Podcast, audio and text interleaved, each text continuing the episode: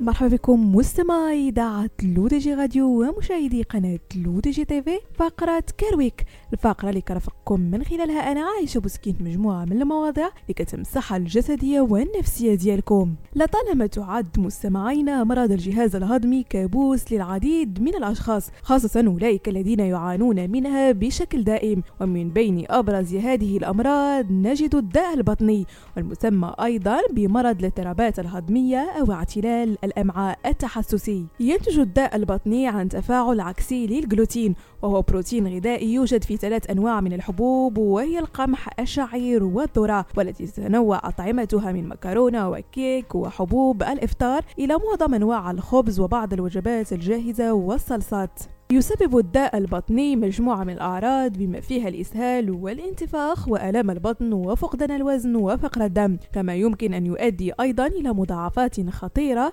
ويعد الداء البطني مرضا وراثيا ذو علاقة بالجينات يصيب واحدا من بين كل 100 شخص حول العالم ويحصل فقط 30% منهم على تشخيص ملائم.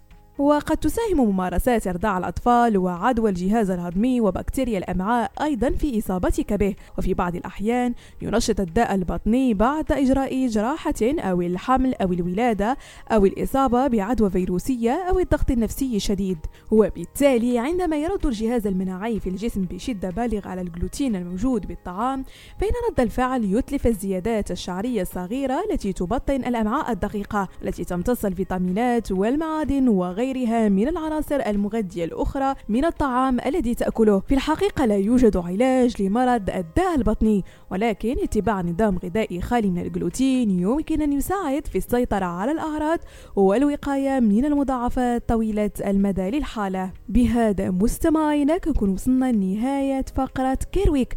نضرب لكم موعد la semaine prochaine هادشي كامل على تيليداتكم رقمية لو دي جي راديو وكذلك على قناتكم لو دي جي تيفي